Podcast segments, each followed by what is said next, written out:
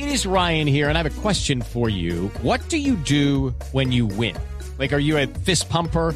A woohooer, a hand clapper, a high fiver. I kind of like the high five, but if you want to hone in on those winning moves, check out Chumba Casino. At chumbacasino.com, choose from hundreds of social casino style games for your chance to redeem serious cash prizes. There are new game releases weekly, plus free daily bonuses. So don't wait. Start having the most fun ever at chumbacasino.com. No purchase necessary. BGW. Void were prohibited by law. See terms and conditions. 18 plus.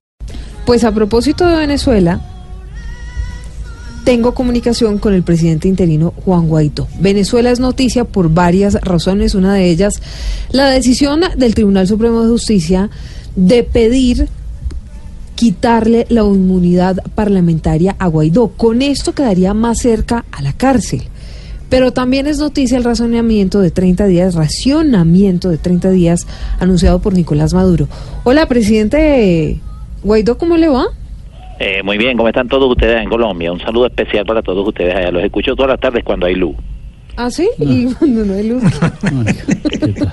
Oiga, a propósito del racionamiento, ¿usted qué piensa hacer con el presidente interino? Bueno, Silvia Patiño, que te llamas tú, ¿verdad? Sí, señor, Silvia Por Patiño. ahora, pues comprar velas, es que esto el racionamiento no es nuevo en mi país. Maduro ha estado en racionamiento continuo desde que se posesionó, ¿vale?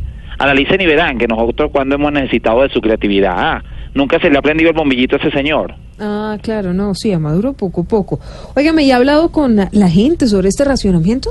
Bueno, claro que sí, Silvia. Es más, esta tarde fui a una casa en donde necesitaban prender una vela y por la escasez de productos no tenían cómo prenderla. Yo viendo el sufrimiento de esos compatriotas, no tuve más opción que tomar una decisión. Ah, sí, y presidente Guaidó, ¿cuál fue la decisión que usted tomó? Declararme fósforo interino de esa familia. Hombre, no hubo más, no hubo más opción que hacer en ese preciso momento. Entonces, me tocó tomar esa decisión para que tú sepas.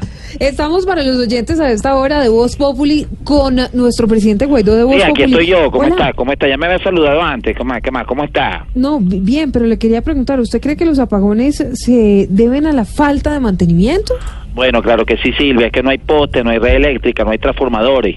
El único transformador bueno que hay soy yo que quiero transformar esta dictadura en una democracia en Venezuela. Ah, claro, ¿y usted va a seguir que convocando marchas? No, no, no, sin lugar a duda porque la situación es insostenible. Nada más ahora había 100 personas haciendo fila en un supermercado para tratar de conseguir una bolsa de harina pan. La harina la había, pero no había quien los atendiera en ese supermercado. Así que yo actué inmediatamente. Hola, presidente Guaidó, ¿y usted qué hizo? amparado en la Constitución, me declaré cajero interino de ese supermercado.